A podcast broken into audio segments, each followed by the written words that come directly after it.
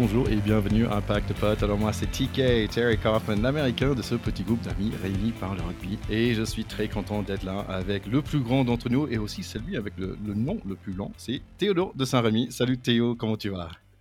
Ouais, ça va super bien. Et surtout, je suis moi aussi très très content d'être là avec le plus américain de notre petit groupe d'amis.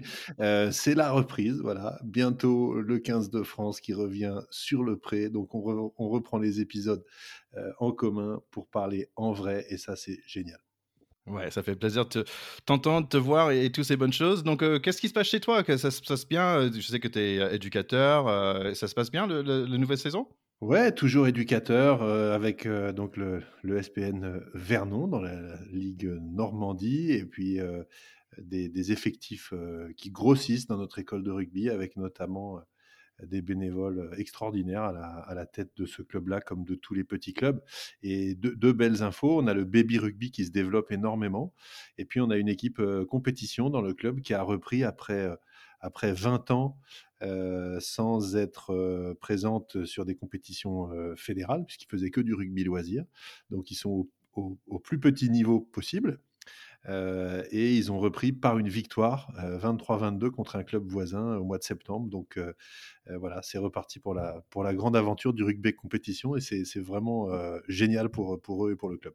Bah cool, je suis content que ça se passe bien. euh, le rugby normand aussi, il y a notre ami Serge Betsen qui s'est mis à Rouen, pas loin de, Vernon. Donc euh, peut-être tu, vas la voir bientôt. Bien sûr, qui donne un, gros coup de main à ce club qui essaye de, euh, de se faire sa place au soleil dans le rugby professionnel. Donc Serge qui habite l'Angleterre depuis pas mal de temps. Rouen, c'est plus près que Biarritz, hein, donc je pense que pour lui, c'est plus facile de venir là et on est, on est super honoré là, le rugby normand, d'avoir un, tel, un, tel monsieur et un tel seigneur euh, dans, le, dans le moteur. Je suis sûr que ça va apporter beaucoup.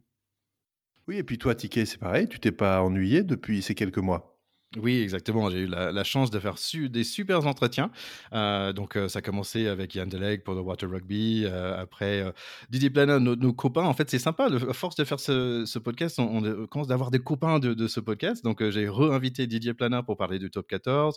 On a parlé avec Romain Poite. Donc, c'était superbe d'avoir cette opportunité d'apprendre un peu plus par rapport à ce métier d'arbitre. Donc, euh, et aussi, euh, plus récemment, euh, sur le foot US avec Philippe Gardon, on a vraiment de, de décortiquer ce, ce sport qui, quand même, pour moi, c'est un peu mon sport de- d'enfance, on va dire. Et, j'ai écouté ça récemment avec mon, fils et il a dit Ah oui, tiens, on a posé certaines fois, on était dans la voiture, il dit Tiens, tu peux arrêter. Il avait des questions. C'était vraiment sympa à faire. Merci beaucoup à tous ces invités, mais aussi sympa à écouter avec mes enfants. Ça n'a pas aidé euh, l'équipe de France de foot US, malheureusement. Tu as vu qu'elle a perdu hier contre la Finlande. Euh, et- donc, Mais t'es euh, plus au jeu que moi. Bravo. oui, oui, absolument. Mais j'ai regardé ça. Enfin, j'ai pas vu le match, mais j'ai vu le score, malheureusement. Ouais, j'imagine, si tu imagines des Finlandais, je pense que c'est des costauds quand même. Avec des grandes barbes. Bon, ça fait un petit bout de temps, et, mais entre-temps, on a eu des reviews sympas sur Apple Podcast, par exemple. Ouais, on a eu un insolent 93. euh, Je ne le connais pas, mais j'aime bien son nom. Euh, Ticket nous fait voyager dans le monde de l'ovalisation. C'est un mot que je ne connaissais pas non plus, grâce à son équipe et son accent US d'exception. Ça, je suis bien d'accord avec insolent 93. Euh, voilà, avec humour et détente, on apprend des histoires de vie, mais aussi de jeux, passion rugby ou pas. C'est toujours un plaisir d'écouter ce podcast. Alors, Insolent 93, on te remercie pour cet avis euh, et qui nous plaît beaucoup et qui nous va droit au cœur. Exactement, on a une note sur Facebook. Je savais même pas que tu pouvais mettre un, review sur Facebook. Donc, c'est le seul qu'on a, c'est un 505. Si vous avez ajouté, euh, n'hésitez pas. Donc, c'est Christophe Dufault. Salut Christophe, euh, c'est un pote euh, qui dit le meilleur podcast rugby, un sort de discussion de comptoir entre spécialistes avec des avis éclairés, un peu de chauvinisme, de l'humour, des interviews exceptionnelles et de l'accent américain. Oui, et puis ça te permet à toi d'apprendre le mot chauvinisme, hein, Thierry? En fait, c'est drôle parce qu'en anglais, chauvin, chau- chauviniste, is like- c'est vraiment mauvais. C'est, un macho, ma- être macho en fait. Donc, chaque fois que vous disiez on est chau- chauvin, je dis oh, attention. Allez, on parlait de l'accent américain. Si on, on parlait un petit, petit peu de USA Rugby. Bonne nouvelle, on a joué contre les All Blacks et on a marqué nos deux premiers essais. Mauvaise nouvelle, eux, ils ont marqué 104 points. C'est cruel. Bon, Twitter et tout ça, ils n'ont pas trop aimé, mais la bonne nouvelle, en fait, aussi, c'est que c'est la première fois qu'on a tous les joueurs sur l'équipe des Eagles, ils, étaient professionnels dans le MLR, par exemple. Donc ça, je trouve que c'est une très très bonne signe hein, de prendre un raclé par les All Blacks. Bah, tout le monde, ça arrive à tout le monde. Bah, par exemple, là récemment, on va en parler peut-être plus tard. Euh, Pays de Galles, ils ont marqué 16 points, donc nous on a marqué 14 et c'est pas si mal que ça. Tout le monde prend des raclés par euh, Nouvelle-Zélande et, et d'avoir une équipe qui, pour la première fois, vraiment professionnelle, c'est vraiment chouette. Ouais, on, sait que ce, sport, euh, voilà, se structure aux États-Unis, mais ça reste un tout petit sujet hein, par rapport à tous les sports US. Donc, euh, c'est difficile de prendre les Blacks. 100 points, ça fait beaucoup. 100 points pour nos auditeurs, ça fait euh, quasiment un essai à chaque coup d'envoi, en fait. Hein. C'est un essai, un temps de jeu, deux temps de jeu, essai, quoi. Coup d'envoi, euh, un temps de jeu, deux temps de jeu, essai. Donc, c'est dur. Écoute, ils étaient chez nous, on voulait, le, on voulait être gentil, laisser marquer un peu. Euh, comme tu dis, bah, on est, en fait, on n'est pas encore euh, même qualifié pour le World Cup. En fait, c'est un peu, euh, on a un peu loupé notre opportunité. C'est Uruguay qui nous a battus. Donc, des États-Unis, il faut qu'on gagne contre Chili, qui ont battu quand même Canada, qui ne va pas, en fait. Donc, c'est dommage parce que prochaine World Cup, on n'aura pas des barbes canadiennes. Donc, c'est un peu dommage. Donc, en espérant en juillet 2022 que les États-Unis arrivent à, battre Chili pour passer en World Cup. Ouais, l'élimination du Canada, c'est une vraie info parce que le Canada est présent en Coupe du Monde depuis très longtemps. Il faudrait qu'on regarde la stat, mais ils ont fait vraiment beaucoup de Coupes du Monde, donc c'est dommage. par contre, le Chili, c'est vrai, c'est une nation avec quelques joueurs qui se, qui se détachent. Moi, je me souviens avoir joué avec un, un, joueur chilien qui s'appelait Sergio Valdés au Racing à l'époque, qui était un très bon joueur également. Donc, écoute, tant mieux. Bonjour le Chili, au revoir le Canada, next time. Bon, écoute, ça fait un petit moment, on ne s'est pas parlé. La dernière fois, il y avait The Lions, mais maintenant, ça fait loin. Mais avec un peu de recul, comment tu sens euh, ce tournoi des Lions de cet été? En fait, euh, j'ai eu un sentiment un peu mitigé, tout simplement parce que c'est euh, la raison pour laquelle on aime beaucoup ce tournoi, c'est que c'est toujours des aventures assez extraordinaires d'immersion dans le pays où les Lions arrivent. Et là, avec le Covid, c'était quand même très différent. Ils ont joué dans des stades vides. donc, la, le côté aventure humaine assez extraordinaire, assez exceptionnel, n'était pas au rendez-vous. Donc on n'avait pas les mêmes, euh, les mêmes sensations de ce point de vue. Après, d'un point de vue rugbystique, euh, euh, bon, les, les, Lions ont gagné le premier match et puis ils ont perdu les deux suivants. Donc ils ont perdu la série. ce qui leur était pas arrivé depuis, depuis un certain temps. Ça veut dire que les Sud-Africains ne bah, sont pas champions du monde pour rien quand même. en revanche, c'était des matchs qui étaient quand même en particulier les deux victoires de, sud-africaines, qui étaient quand même assez, euh, assez boring, on va dire, et qui n'étaient qui étaient pas magnifiques à regarder. Des gros combats, pas beaucoup de suspense, pas beaucoup de, euh, de, d'essais. Enfin, voilà. Un petit peu décevant, je trouve, cette tournée. Euh, et puis, le Win Jones qui avait été blessé, qui est revenu après, etc., alors que c'était peut-être un peu lui sa, grande dernière aventure, donc j'étais frustré pour lui également. Donc voilà, j'ai regardé les matchs, euh, j'ai vu évidemment de belles choses, mais voilà, je, je, serai beaucoup plus heureux dans, dans 4 ans quand il y aura du public dans les stades et qu'on on pourra vivre une vraie tournée, surtout avec ce côté immersion euh, dans le pays qui est, qui est toujours extraordinaire. Bah, peut-être un, tournoi qui a laissé des traces aussi, parce qu'on va parler un peu de Rugby Championships euh, après, où l'Afrique du Sud, bon, ils, avaient, ils, peinaient un petit peu. Bon, on avait quand même le démarrage de top 14, mais on avait beaucoup de, rugby international avec le Rugby Championship. Donc, on a vu de Nouvelle-Zélande, euh, ils ont gagné, mais aussi, il me semble que l'Australie, après, euh, on va dire, les, bagarres contre la France euh, cet été, un peu difficile, ils, ont, sont un peu sur le rebond, mais l'Afrique du Sud, un peu, peut-être un peu moins. Ouais, une nouvelle victoire de la, de la Nouvelle-Zélande dans ce Rugby Championship, mais pas une victoire absolue et, et sereine, parce qu'ils ont quand même perdu contre les Sud-Africains euh, de deux points, mais bon, euh, les Sud-Africains ils ont battu autour d'un match qui n'était pas pas extraordinaire. Euh, et les Australiens, eux, étaient pas très loin de la Nouvelle-Zélande, hein, puisqu'ils ont eu malgré tout quatre victoires. Donc voilà, toujours une suprématie néo-zélandaise. je pense que les Australiens qui avaient beaucoup souffert contre les Français, et Dieu sait que les Français qui ont failli gagner la série là-bas nous ont fait rêver parce qu'ils sont passés à un, vraiment un, pouce, un cheveu, je ne sais pas ce qu'on doit dire, euh, de, renverser la, de renverser la table. Euh, mais on, voit que la, la Nouvelle-Zélande, euh, voilà, garde la main envers et contre tout.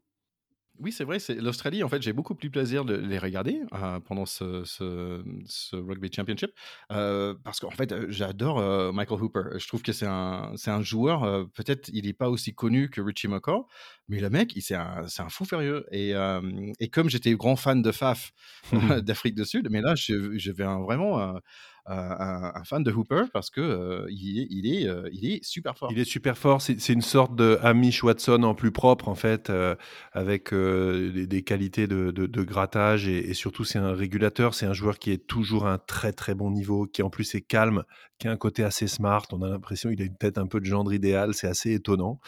Heu, donc heu, je suis d'accord avec toi, je je suis un gros fan de ce joueur et mon ma petite pointe négative quand même sur ce Rugby Championship, c'est que le le les Argentins n'ont pas gagné un seul match. Heu, 6 matchs, 6 défaites, là c'est je trouve ça un peu compliqué quand même. Oui, peut-être un peu compliqué pour nous parce que c'est nous qui va jouer contre eux le la semaine prochaine, le 6 novembre. Ouais, ils vont être remontés à bloc et c'est vrai que bon, nous sur les 3 matchs qui arrivent, la Géorgie au milieu, c'est un petit peu plus anecdotique, mais heu, les Argentins, c'est un vrai test parce que c'est toujours des matchs, extrêmement engagés et qui sont des vrais révélateurs et puis le dernier contre eux était à l'ouverture de la coupe du monde et ça avait été quand même tendu. Ils sont revanchards parce qu'ils restent sur 6 défaites, au Rugby Championship et puis là, ils arrivent en France avec toujours leur colonie de «Français» entre guillemets, beaucoup de joueurs qui sont chez eux en fait, hein, ici, donc qui ont un malin plaisir à venir, essayer de nous damer le pion, au Stade de France et puis on va en reparler après également, mais les Blacks le 20 novembre, avis de gros temps sur le Stade de France quand même quand on voit la démonstration faite hier au Pays de Galles. Oui, donc on a une équipe de l'Argentine qui est bien installée en France, on va dire. En même temps, ça fait 3 matchs, heu, il me semble qu'ils ont pas gagné contre nous et pour moi, heu, j'ai le souvenir que l'Argentine, c'est un peu la bête noire, heu, de la France. Peut-être cette, heu, statut de bête noire a été remplacée par l'Écosse, récemment dans nos 6 nations. Donc cette équipe de France, en fait, ça fait un petit moment où on l'a pas vue, j'ai l'impression, donc ça fait cet été, mais c'était quand même l'équipe de France, le fameux équipe de France bis, qui était allée en Australie, qui m'a, que j'ai beaucoup aimé parce que ça me fait découvrir plein de joueurs différentes, heu, qui me fait beaucoup apprécier le top 14 aussi, plus, heu, que comme maintenant je connais plus de joueurs. Là, on avait perdu la première, euh, gagné le deuxième et perdu de justesse le 3 donc en fait mais là, j'ai hâte de voir ce match contre l'Argentine. Mais parle-moi un petit peu des des avants que nous avons dans ce dans ce liste originelle de 40 et 42 joueurs.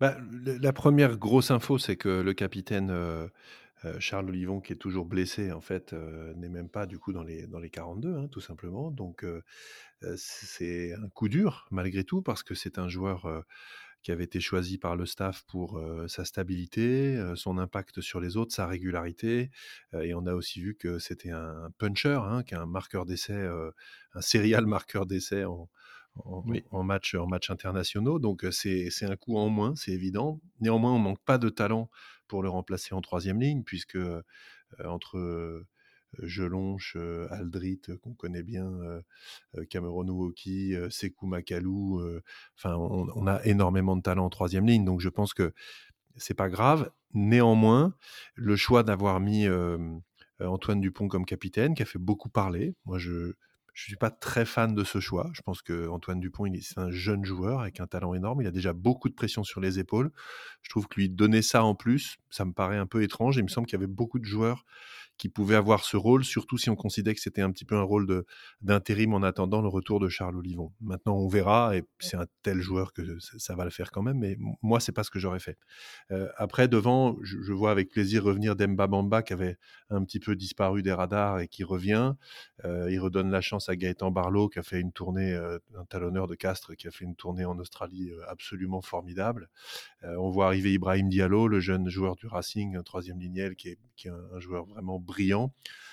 Et puis en en 2e ligne, moi je suis assez fan de de Kylian Gérassi également et de de Oui. Florian Verrac donc heu, voilà, je suis content de voir tous ces jeunes ces ces ces jeunes joueurs arriver et puis on a des des tauliers, hein, Julien Marchand, extrêmement costaud, heu, derrière, heu heu, Peato Movaca, enfin tout ça c'est c'est solide donc on on a de quoi faire une belle tournée. Et toi qui aimes bien parler de de 2 ligne quand même, hein, je suis content de voir le le retour de Bernard Le Roux parce que je ça fait un petit moment qu'il est pas dans l'équipe et franchement, je pense que peut-être on l'a oublié comme il est un guerrier, de malade. Parle-moi un petit petit peu de ce nouveau, Thibaut Flamand. Bah, Thibaut Flamand, je sais pas si tu te souviens, mais quand on avait fait un épisode il y a quelques mois, j'avais dit que c'était ma C'était ma petite pièce, comme joueur qui allait exploser au Stade Toulousain. C'est un joueur qui a un parcours extrêmement particulier. Il a vécu dans beaucoup de pays, dans le monde avec, sa famille quand il était jeune. Il a joué, en Angleterre, il a joué en Amérique du Sud et la particularité de ce joueur qui joue deuxième ligne, c'est qu'il a plutôt été formé derrière et qui jouait ouvreur. Donc c'est un joueur qui est un très bon joueur de ballon, qui a dû grandir un peu sur le tard, on va dire, et qui du coup joue deuxième ligne maintenant. Mais au Stade Toulousain, on voit très bien que dans ce jeu de mouvement qui est euh, euh, culturel et on voit bien à quel point il, il cartonne, il s'est fait sa place. Il joue la plupart du temps. C'est un joueur qui assure la continuité du ballon, qui est costaud, qui est grand, qui a droit en, en touche également. Et je pense que on voit aussi par son expérience internationale, par son, son passé sur les quatre continents, c'est un gars qui est ouvert, qui est intelligent. Et je pense qu'on a aussi besoin d'avoir des gens intelligents. Je dis aussi un petit plus, c'est certainement un mec qui est bilingue anglais. Euh, voilà, un francophone qui peut parler anglais à des arbitres internationaux. De, de- c'est peut-être ce petit complexe d'infériorité qu'on a quelquefois vis-à-vis de ce monde anglo-saxon. Et des joueurs comme ça dans une équipe, comme Greg Aldrit, hein, dont le papa est écossais, euh, je pense que c'est formidable d'avoir ces joueurs-là. Donc euh, j'y crois beaucoup. Ah, je savais pas. Et, et Paul euh, Willemse, il est Afrique du Sud de base, non? Ouais, lui, il est sud-africain, donc ça, effectivement, eux aussi, ils parlent bien anglais. ouais. Hey, that's not bad. Et moi, je voulais juste donner- dire deux choses. Un, un, Dylan euh, Crétin, franchement, je trouve qu'il il cartonne dans le top, top 14, donc je suis content de le re- revoir. Et il y a un Thierry, euh, donc je suis content, donc je dis, c'est Thierry Paiva. Je le connais pas, mais euh, dès qu'il y a un Thierry, euh, je dis, ouais, vas-y. Ouais, Thierry Paiva, joueur de, de l'UBB, un, un beau bébé de l'UBB qui joue pilier. Donc, effectivement, une nouvelle tête, super content de le voir arriver. Donc oui, et, et aussi il y a deux Tao Fifenois, donc qui est difficile à prononcer pour Tu y moi. arrives bien après, maintenant. euh, ouais, merci. C'est l'entraînement. Et aussi dans le mode euh, difficile à prononcer, il y a Van Verberg. Oui, alors là, là, ils sont très très durs avec toi dans le 15 de le sélectionneur parce qu'il y a Florian Verrag et Florent Van Verberg. Donc c'est vrai que là, on dirait qu'ils font rien exprès que pour t'énerver. Hein. Moi, j'aime bien quand c'est Antoine Dupont, euh, j'arrive. Allez, si on parlait rapidement de ces arrières, finalement. Oui, alors derrière, on a beaucoup de valeurs sûres. Euh, en ce moment, tout ce qui est euh, ce qui anime la planète rugby française, c'est comment faire jouer, euh, comment profiter de talents euh, aussi nombreux en même temps, puisque finalement, il n'y a que cette place derrière, et en particulier à l'ouverture. Donc, ce qui se profile, c'est de mettre Jalibert à l'ouverture et Ntamak au centre pour pouvoir les faire jouer ensemble. Je pense que c'est une bonne chose. Hein, les Anglais, avec Ford et Farrell, l'ont fait pendant, pendant longtemps. Et il me semble que quand on a autant de talents, si on arrive à les faire jouer ensemble, ce n'est que du plus. Et je pense que frustrer l'un ou l'autre en étant sur le banc serait une assez mauvaise idée. Donc, euh, je pense que c'est une bonne formule. Autour de ça, derrière eux, moi, je suis très content de voir revenir Jonathan Danty, qui pour moi euh, est vraiment un joueur excellent, euh, qui a fait des preuves euh, extraordinaires au Stade français pendant longtemps et maintenant à La Rochelle. C'est un puncher, c'est un joueur qui est dynamique et je trouve qu'il a tout à fait sa place dans cette équipe. Je suis super content de voir revenir dans le groupe euh, Damien Penaud parce que je suis un, fan de son talent et, de ses jambes. Et j'aime beaucoup Antoine Astoy, qui est le joueur de, de Pau, euh, qui est un joueur extrêmement élégant aussi, avec un coup de pied assez long. Euh, on voit arriver également Melvin Jaminet, qui était en Pro D2 l'année dernière, qui a fait la tournée avec l'équipe de France à, Perpignan. Et ça, je trouve que c'est super de donner leur chance aussi à des joueurs qui réussissent très fort en Pro D2. Euh, et puis, moi, je suis toujours ravi de voir notre petit Brice Dulin avec son timing sur les chandelles et, son élégance dans la relance. Ça me fait toujours plaisir de voir un joueur comme ça dans le 15 de France. Ouais, sans oublier Thomas Ramos aussi, parce que quand même c'est un mec qui est là depuis longtemps, avec des super qualités, le petit Gabin Villiers aussi. En fait, c'est marrant parce que quand je vois cette liste derrière, il n'y a pas un que je connais pas. Et, et- et c'est assez, euh, pour moi, c'est nouveau ça. Ouais, il y Euh, a quand même Yoram Moefana qu'on connaît pas très bien, euh, qui joue, à, vrai. qui joue à, à- à l'UBB, hein, qui est un très bon joueur, très jeune également, qui joue au centre. Euh, Donovan Taofifenua, donc un, un des nombreux euh, cousins euh, de Romain et tout ça, les, les héritiers de, de Willy, le, le chef de, le chef de tribu, tous les, tous les Wallisiens qui, qui ont donné euh, pour, ce, pour ce maillot. Donc euh, c'est marrant, on était habitué à les voir jouer devant. Euh, et Donovan, c'est un ailier, hein, il joue au Racing avec des cannes de feu, donc euh, super content de le voir là aussi. Ouais. Donc, en gros, on est super content avec cette équipe. Mais en fait, face à nous, on a une équipe d'Argentine euh, et je pense qu'ils sont pas trop contents. Donc, pour me remettre dans, dans, dans, le, dans le mood, en fait, je suis allé revoir un peu des, des highlights de la dernière fois qu'on s'est vu. Donc, en fait, ça correspond à notre quatrième épisode de Pack de Potes, si tu te souviens. Euh, et donc, c'était un match hyper serré. C'était le premier match de l'équipe de France dans ce Coupe de Monde 2019 à Japon. Absolument. Ça finissait avec un drop par Camille Lopez qui venait d'entrer sur, sur scène. Euh, il y avait le, il y avait le batteur argentin qui a raté son, son pénalité. Et donc, c'est nous qui avons gagné ce match, mais hyper euh, serré. Même un petit bagarre à la fin. Mais Ouais, en fait, ça m'a fait, éno- mais en fait, ça m'a fait hyper, hyper plaisir de, de revoir ce match, mais aussi réécouter notre quatrième épisode. Normalement, j'ai dit, allez, allez, réécouter nos épisodes, mais quand même, le quatrième, je vous dis non, j'ai pas forcément parce que on était jeunes, mais c'était un peu, en fait, comme cette équipe de France, l'équipe de France de l'époque, on était jeunes avec potentiel. Euh, Il y avait Ntamak, il y avait Dupont, il y avait Pono qui crevait l'écran. faut se rappeler ce match, euh, c'était un match de grande, tension pour le 15 de France, hein, parce qu'il fallait absolument gagner ce match.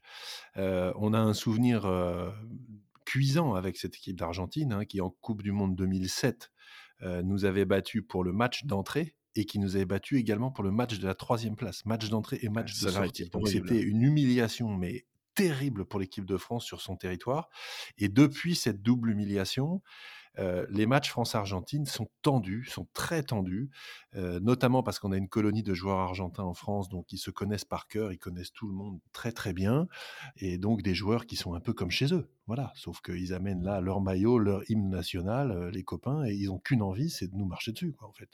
Exactement. Donc, parle-moi un petit peu de cette équipe d'Argentine. Bah, je suis amoureux de cette équipe de France, mais en même temps, je connais pas très bien cette équipe d'Argentine, même s'il y a 12 personnes qui jouent en top 14 et 2 qui jouent en Pro D2. Oui, il y, a- beaucoup de, joueurs qui jouent chez nous euh, et des joueurs qu'on connaît très bien. hein. Il y a euh, Facundo Isa à Toulon qui est euh, excellent à chaque fois qu'il joue, Facundo Bosch à La Rochelle, Marcos Kremer qui est un, un qui joue au Stade français, qui est un barbu là, qui est... des mecs gaulés comme ça, honnêtement, j'en ai quand même pas vu beaucoup. Euh, et puis Thomas Lavanini, qui vient de revenir à Clermont, qui est lui aussi un mastodonte, qui jouait au Racing, qui était reparti euh, du Racing il y, a, deux ou trois ans. Je pense que le Racing a fait malheureusement n'a pas réussi à retenir ce joueur. Euh, c'est un joueur qui est également extrêmement costaud. Et puis j'adore le, le- le centre ou ailier qui joue à Toulouse, Juan Cruz Malia, qui est qu'on connaissait pas et qui, a- qui est arrivé l'année dernière et qui s'est fait sa place tout de suite dans les trois quarts toulousains. C'est dire le talent du bonhomme. Et en plus, ils ont euh, un petit plus puisqu'ils ont quand même un mec. Le nom me fait juste rêver. Il s'appelle Geronimo de la Fuente. Donc, je, je pense que quand tu t'appelles Geronimo et que tu rentres sur un terrain pour un sport de combat collectif, mais euh, suivez mon panache, les gars, quoi. C'est fantastique. Donc, Mais- de toute façon, ça va être chaud, quoi. Mais tu me bluffes parce que, en fait, tu devrais, euh, tu devrais être euh, présentateur sportif parce que tu, tu, tu me bluffes, tu, tu, tu réussis avec tous les noms. tu m'énerves, en fait, parce que moi, je, je bute contre ça. Allez, quand même, il y a Nicolas Chantiès, oh, tu vois, même celle-là, j'arrive pas à la dire. il y a Thomas Koumi- Koumilé aussi. Bah, quand même, ça fait un, un, un demi-mêlée et un demi-ouverture euh, qui sont là depuis un certain temps. Oui, ils ont une, ils ont une très belle charnière extrêmement expérimentée. Euh, et ils ont, ils ont pas de point faible, hein, en fait, voilà, les Argentins. Donc, le, seul point faible qu'ils ont, c'est que euh, ils n'ont pas un banc énorme. Donc, euh, souvent, euh, c'est difficile pour eux de tenir des matchs entiers parce que c'est des joueurs qui sont, comme ils jouent à l'étranger, qui sont très sollicités par les clubs qui les emploient. Donc, ils ont des gros temps de jeu. Quand ils arrivent en, en équipe nationale et qu'il ils se sont tapés le rugby championship, le machin, etc et ils n'ont pas un énorme banc des remplaçants. C'est leur seul point faible. Mais sinon, en un contre un, entre guillemets, pff, ils ont, ils ont rien à nous envier. Ils ont, ils ont que des joueurs de très grand niveau. Ouais. Bah écoute, moi je me sens vraiment prêt, euh, prêt à max pour ce match euh, et j'espère que la, la France va l'emporter parce que qu'il y a quand même deux matchs assez costauds euh, derrière, donc allez les Bleus. Allez les Bleus, absolument. Côté international, il n'y a pas que des hommes, il y a des femmes aussi, donc on est très content de voir cette équipe euh, 15 de France féminine. Il y a trois matchs qui vont venir très bientôt, donc le 6 novembre à 15h à Vannes, il y a le 15 de France contre l'Afrique du Sud. La semaine d'après, le 13, c'est contre Nouvelle-Zélande.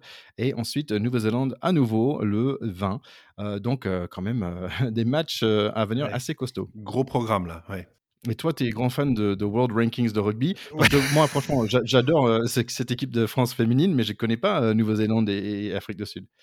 Non, alors surtout Afrique du Sud, c'est vrai qu'on les connaît moins. La Nouvelle-Zélande, on sait quand même qu'elles ont une super équipe, les Black Ferns. heu heu, je pense qu'en Afrique du Sud, c'est moins développé. C'est peut-être un pays aussi, heu, où c'est resté un sport très très masculin parce qu'il y a la culture du du jeu dur, de ce sport extrêmement physique et cetera et puis on donc peut-être qu'on a un petit sujet culturel en Afrique du Sud avec le rugby féminin.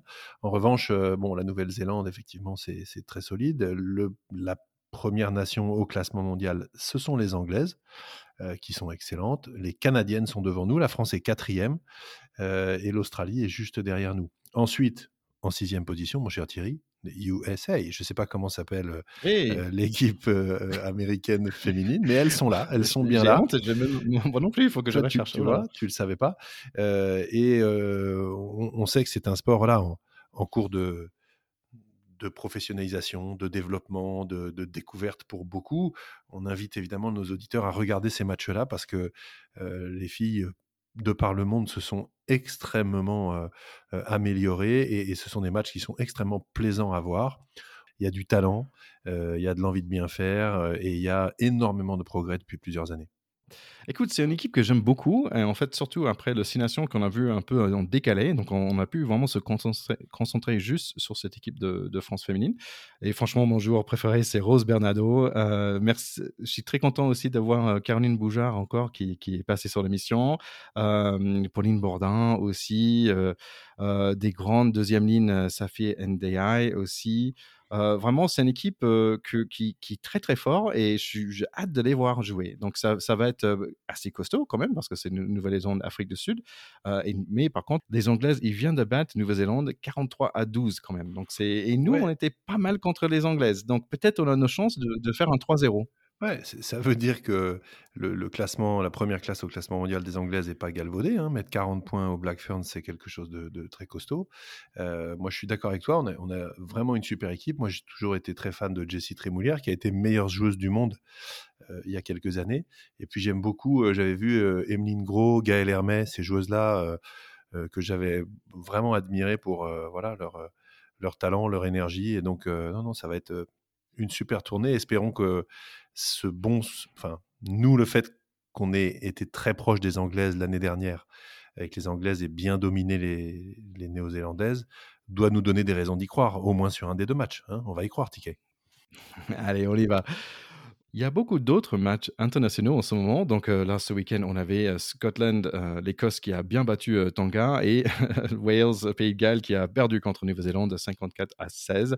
Mais qu'est-ce que tu t'intéresses dans les matchs à venir là, Théo? Ouais, d'abord, j'ai juste envie de dire un petit mot effectivement sur ce match Pays de Galles-Nouvelle-Zélande, qui était.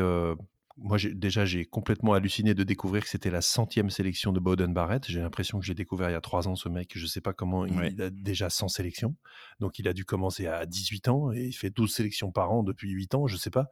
C'est absolument incroyable et ça parle aussi euh, de sa longévité, de sa capacité à enchaîner les performances de très haut niveau. Je rappelle qu'ils sont en plus trois frères à jouer ensemble. Enfin, c'est des histoires qu'on, les histoires qu'on adore. Euh, Oui, tu as tout à fait raison sur Bowden Barrett. euh, sans, euh, j'ai l'impression de bien le connaître, mais en, Alwyn Jones aussi, mais 149, il me semble. Il s'est blessé dans le match, mais 149 sélections pour les Pays de Galles, c'est un truc de fou. Où est-ce qu'il va s'arrêter?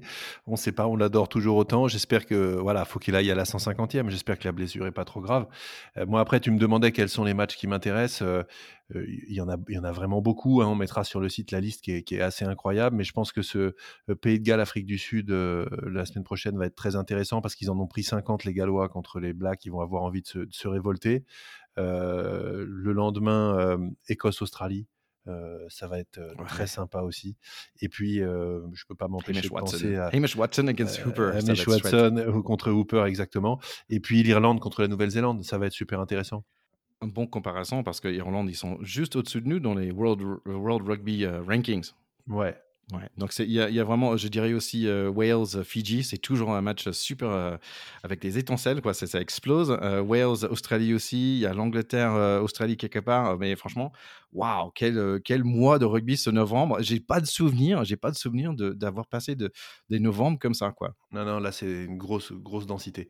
Ouais, et puis il faudra vraiment pas rater le 21 novembre, euh, Angleterre-Afrique du Sud. C'est vraiment la, la revanche de la finale de la Coupe du Monde. Euh, on se rappelle à quel point les Anglais avaient euh, surclassé les Blacks en demi-finale, ce qui était un exploit euh, retentissant et un des plus beaux matchs pour moi que j'ai que j'ai vu pour perdre juste après en finale contre les Sudaf parce qu'ils avaient fait leur finale avant en fait. Donc là c'est la revanche, les Anglais vont être comme des dingues et ce match est vraiment à pas rater. Donc plein de rugby international en novembre, ça fait vraiment plaisir. Un petit rappel par rapport à octobre, c'était l'octobre rose. Ouais, c'était pas l'octobre du, Stade français, hein, mais effectivement, l'octobre rose, c'est une tradition maintenant bien ancrée de, mobilisation euh, contre euh, les cancers du sein féminin, euh, avec voilà beaucoup de gens un peu partout qui portent des, des petits signes d'octobre rose pour que tout le monde soit solidaire des malades, mais aussi concerné par le dépistage, par les soins, etc. Et puis on, voilà, on, est bien sûr avec, toutes, celles qui souffrent de cette maladie. Et donc voilà, je pense très fortement à, deux copines que j'ai aux États-Unis qui, qui, battent contre un cancer de sein en ce moment. bon, là, on entre dans le mois de Movember, donc c'est plutôt le mois de moustache. Ça part plutôt de, de, des cancers qui peuvent atteindre les hommes, testiculaires, prostate. On parlera peut-être un peu, tout petit peu plus la semaine prochaine. Oui, et puis pour la moustache, je fais un petit clin d'œil plus, plus fun. On a vu revenir dans le squad des All Blacks ce, joueur génial qui s'appelle Tuinuku Afe, avec une moustache euh, vraiment magnifique. Donc, euh, salut à lui. Et j'adore son histoire à lui parce que c'était un joueur euh, d'origine samoane, je crois, qui était monté à 160 kilos, qui, était un petit peu perdu pour le sport de haut niveau et qui a perdu 30, 35. il a été un, peu plus léger, je pense lui aussi, grâce à, à sa volonté de faire. Et maintenant, il est à nouveau dans le squad.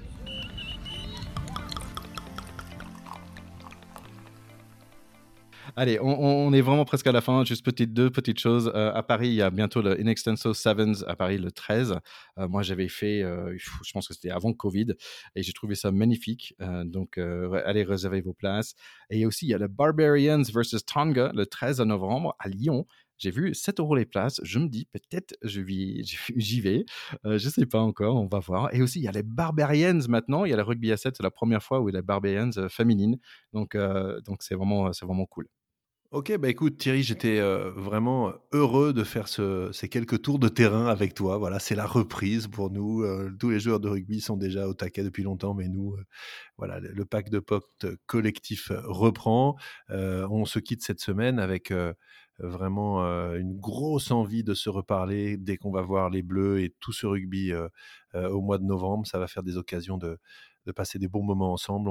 On vous embrasse très fort, on embrasse notre Charlie, on embrasse notre Alban, on les retrouve très bientôt et vive le rugby. Ouais, et allez les bleus. Et n'hésitez pas à nous laisser un petit mot sur euh, Apple, sur euh, Facebook, Instagram et Twitter. À très bientôt tout le monde, à très bientôt, montez. Ciao ciao. Bye.